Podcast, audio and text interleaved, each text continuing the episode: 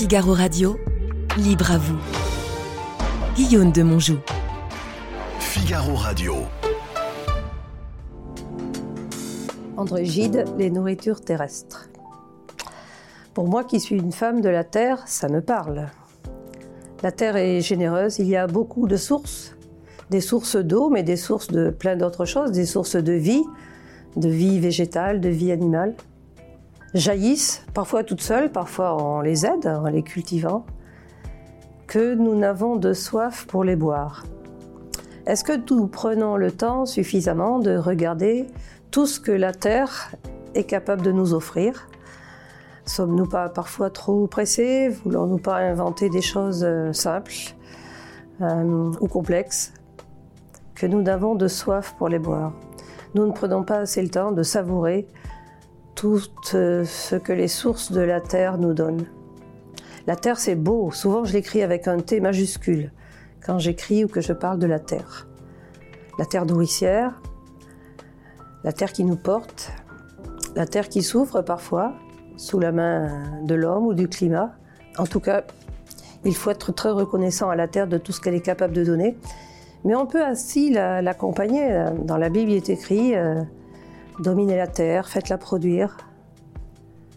La dominer, ça ne veut pas dire euh, la maltraiter, ça veut dire euh, l'apprivoiser, ça veut dire lui faire donner ce qu'elle a de meilleur, des belles cultures, des beaux légumes, des belles tomates, des beaux légumes tout verts, comme votre joli t-shirt.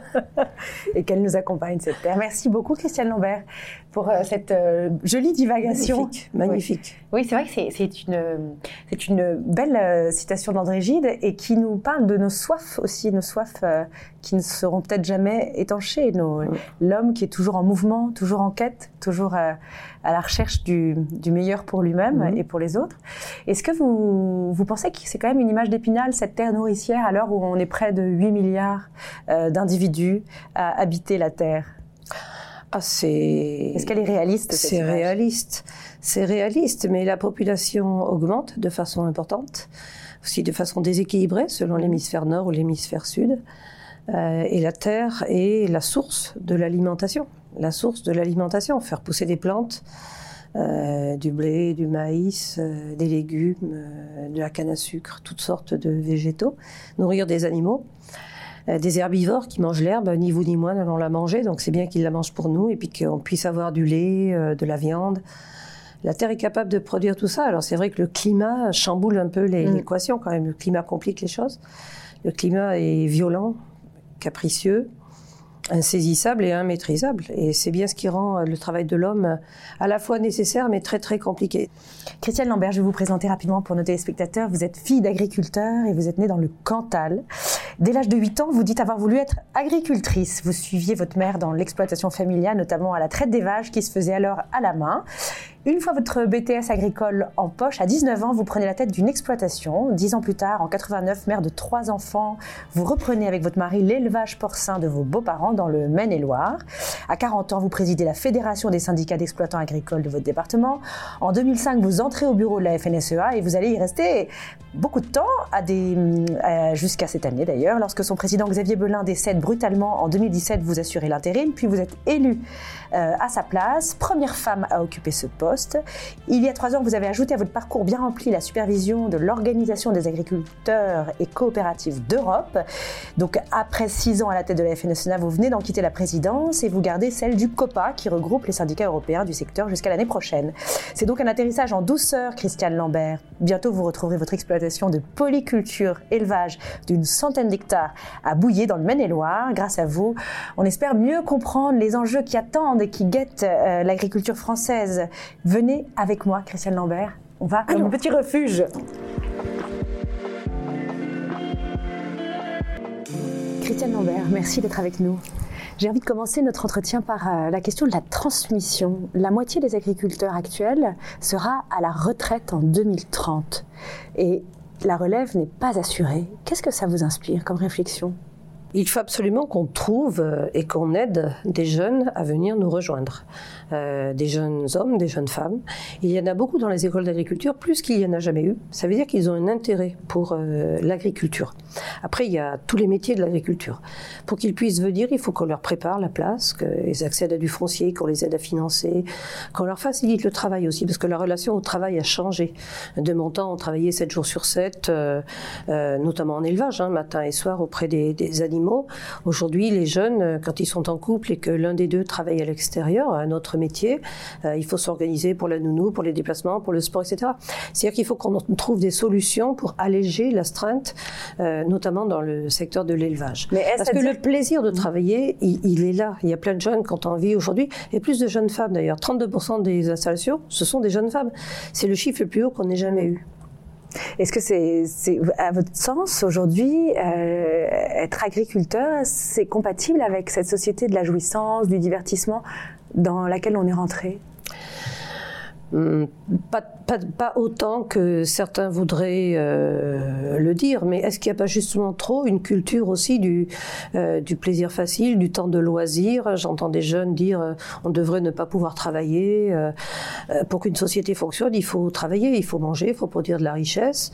Euh, il faut la partager. Et il faut aussi une politique sociale pour ceux qui n'ont pas les moyens d'eux. Enfin, c'est juste euh, de- de- du bon sens ce que je vous dis là. Mais par contre, euh, il y a aujourd'hui beaucoup de jeunes qui sont intéressés par notre métier. C'est un métier exigeant parce que c'est un métier de plaisir, de passion, mais il faut aussi une régularité de travail.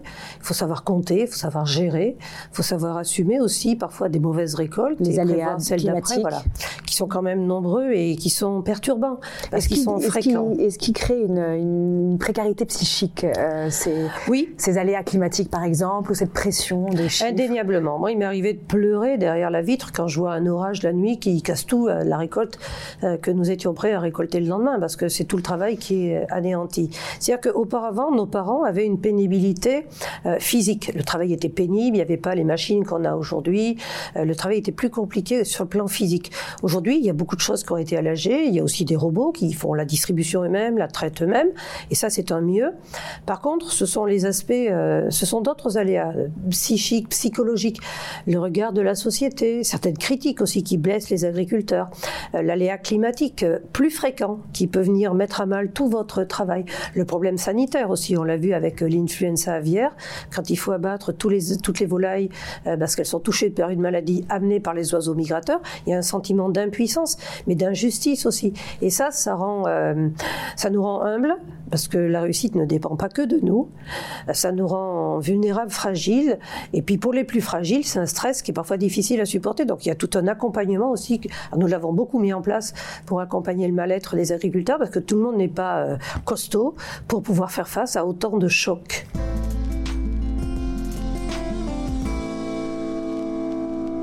Christiane Lambert, petit questionnaire de Proust. Si vous décriviez l'atmosphère de votre famille en trois adjectifs quand vous étiez enfant, Euh, quels seraient-ils Travailleuse, généreuse, enthousiaste. De quelle France êtes-vous nostalgique? J'aime mon enfance, euh, milieu modeste, le travail et l'espoir que euh, le travail allait améliorer la situation de mes parents. Ils ont toujours travaillé dans cet objectif-là. Et euh, ils étaient joyeux au travail, ils m'ont donné le goût du travail. Et on était heureux le soir en famille, même si on était épuisé, quand on avait fait une bonne journée de travail, un travail qui se voit. En agriculture, on fait des travails qui se voient. On fait des foins, on fait des semis, on a des animaux, on a des vélages. Et pouvoir partager sur le travail fait et qui se voit, ça c'était des très bons moments. Et vous pensez que ça a disparu pour en être nostalgique ou c'est encore là? Non, mais j'essaye de le vivre encore aujourd'hui. Quand je peux travailler plus aujourd'hui euh, dans l'exploitation avec mon mari, avec euh, notre fils, notre salarié, je me sens bien le soir, fatiguée, épuisée, j'ai des courbatures partout, Mhm. mais euh, j'ai plaisir à avoir fait quelque chose Où vous sentez-vous chez vous? Chez moi. Euh, à la maison. Dans le On Maine-et-Loire dit à la maison, dans le Maine-et-Loire. La ferme est juste en face de la maison. Et euh, on a plaisir à être là. C'est, on a fleuri, on a des abords qui sont jolis. Le jardinier, c'est mon mari. C'est lui qui entretient les, les espaces et les fleurs aussi. Et euh, voilà, on aime avoir une exploitation propre, euh, aux normes, fleurie, rentable. Voilà ce que je disais habituellement. Aux normes, parce que ça, c'est indispensable quand on est responsable. Il faut que tout soit en ligne. Euh, fleuri, parce qu'il faut que le lieu de travail soit agréable et ça montre qu'on est bien au travail. Et rentable, parce que c'est une entreprise et il faut qu'elle fonctionne et qu'on gagne notre vie, qu'on investisse, qu'on modernise. euh, une vie d'entreprise, quoi. Hmm. Travailler la terre, la faire fructifier, est-il une activité vertueuse et pourquoi? Oui, parce que la, la terre est nourricière. Depuis que l'homme est l'homme, il a besoin de se nourrir. Et pour se nourrir, ça a été euh, la chasse, la cueillette, les récoltes. Et puis après, les, les, villes sont apparues, les hommes euh, ont, euh, et les femmes et les familles habitant en ville ont cherché à avoir de la nourriture. La nourriture a été l'objet d'un commerce. Aujourd'hui, nous produisons de l'alimentation, mais comme euh, auparavant, en plus grande quantité, et nous la vendons. On la produit, on la transforme de plus en plus, parce que les consommateurs la consomment plus transformée que brute, telle qu'elle est produite. Mais par contre, l'alimentation est un besoin premier. On mange plusieurs fois par jour. Et on voit bien que quand il manque de l'alimentation, il n'y a pas de stabilité ni personnelle, ni familiale, ni politique. Euh, ni politique. Mmh. Euh, quel est le bonheur? Comment vous décririez-vous le bonheur que vous ressentez au contact de vos bêtes des animaux? C'est quelque chose de, de très particulier. Euh, agriculteurs, éleveurs, nous avons une relation, euh, une coévolution avec les animaux. C'est-à-dire que moi, je leur dois attention, soin, pour qu'ils soient en bonne santé, qu'ils produisent. Ils me donnent euh, des produits, du revenu. C'est une co-responsabilité. Et euh, on ressent des choses. Quand ils sont pas en forme, quand ils sont malades, on n'est pas bien. Quand une truie doit mettre bas, quand une vache doit révéler, on est inquiet, soucieux. On y va, on ne la laisse pas toute seule. Et donc, c'est une relation de, de, de, partage, en quelque sorte. Donc, on prend soin d'eux. On sait que la destination, c'est la production d'alimentation, du lait, de la viande, des œufs.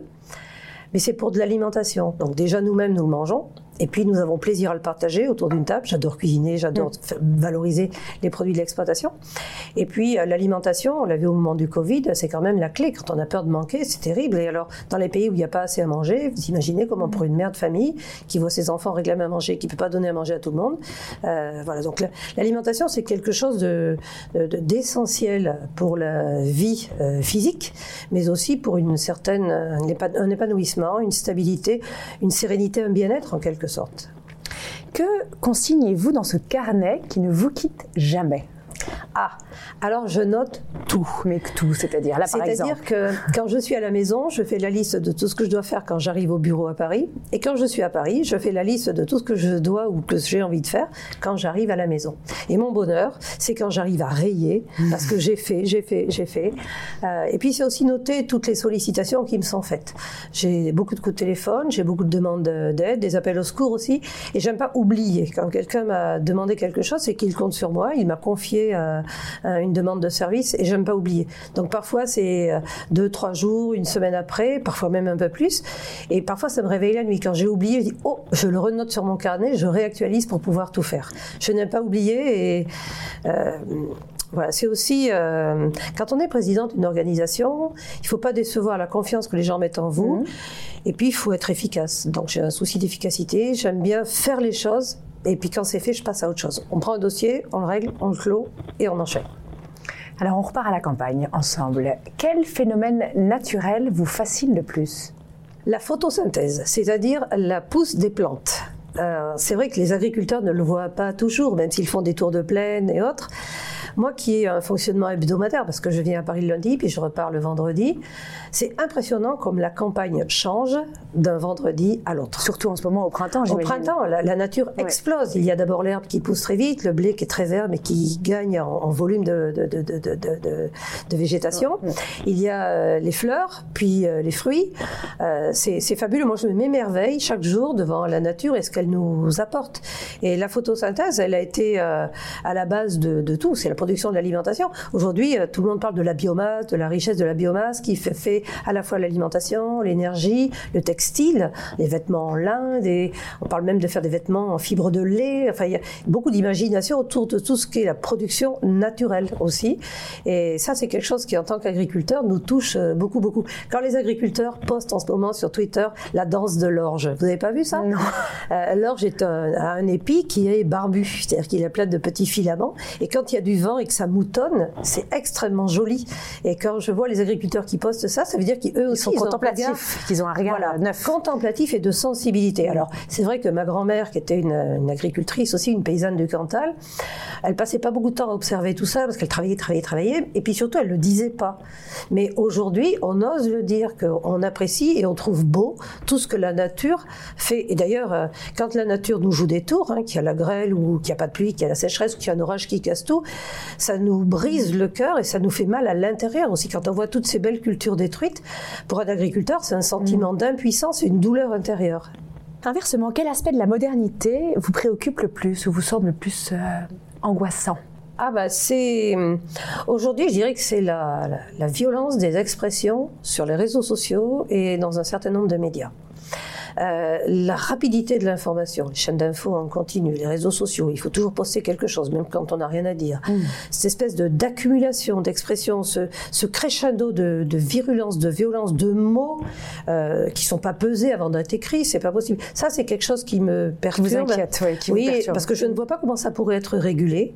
Mhm. C'est très difficile de le réguler, mais ça influence les gens, ça stresse, euh, c'est agressif. Quelqu'un qui est agressé change de comportement aussi. Donc c'est un espèce de cercle vicieux dans lequel on est parti, et il faut pourtant ramener de la sérénité, poser. Je m'impose de ne jamais réagir à un tweet agressif. Je me mords les doigts s'il le faut, mais jamais je ne réponds à un tweet agressif, parce que sinon c'est l'escalade de la, dans la violence des propos. Avant-dernière question, Christiane Lambert. Que souhaitez-vous transmettre aux générations futures? Euh, le plaisir euh, de vivre, hmm. euh, l'amour de, sa famille, du travail, l'amour de l'engagement, de donner aux autres. Faut donner pour recevoir, c'est tellement vrai. la reconnaissance du travail de chaque profession. Moi, je suis très admirative des soignants, des médecins, des chercheurs, mais aussi des gens qui s'occupent de nous transporter, de travailler par tout temps. Et les agriculteurs travaillent tous les jours, par tout temps. Moi, j'ai des animaux, on peut jamais les laisser et cette permanence de la responsabilité, c'est quelque chose aussi qui, qui nous grandit, parce qu'on ressent important pour quelqu'un, pour quelque chose, et même pour nos animaux. Et il faut trouver euh, un épanouissement, se sentir utile, c'est capital. Et moi, j'avais envie de me sentir utile. Euh, je le suis auprès de ma famille. Je veux l'être un peu plus en étant plus présente auprès de mes petits-enfants, pouvoir les garder plus souvent, pour libérer les parents qui travaillent aussi. Mmh pouvoir aider davantage sur l'exploitation, transmettre aussi le goût du travail, la ténacité, l'enthousiasme, et présenter une, une façon positive d'envisager l'agriculture. Il y a trop de messages négatifs, un peu, un peu euh, tristounés. Il y a des belles réussites en agriculture, il y a une exaltation, il y a le plaisir, il y a l'espérance de récolter chaque année quand on sème. Enfin, il y a des moments fabuleux dans notre métier. Et euh, on oublierait presque de les dire tant on vit dans un monde qui a besoin de dire plutôt ce qui va mal que ce qui va bien. Alors, c'est très français par ailleurs. Aussi. Oui, mais c'est un cercle vicieux l'époque. C'est un cercle vicieux. Il faut oser dire j'aime ce que je fais, je suis contente, fière de ce que je fais, je vais vous le montrer. C'est pour ça que je suis beaucoup attachée à accueillir aussi dans notre exploitation, puis à communiquer, à témoigner, à expliquer très pédagogiquement le métier compliqué qu'est le métier d'agriculteur.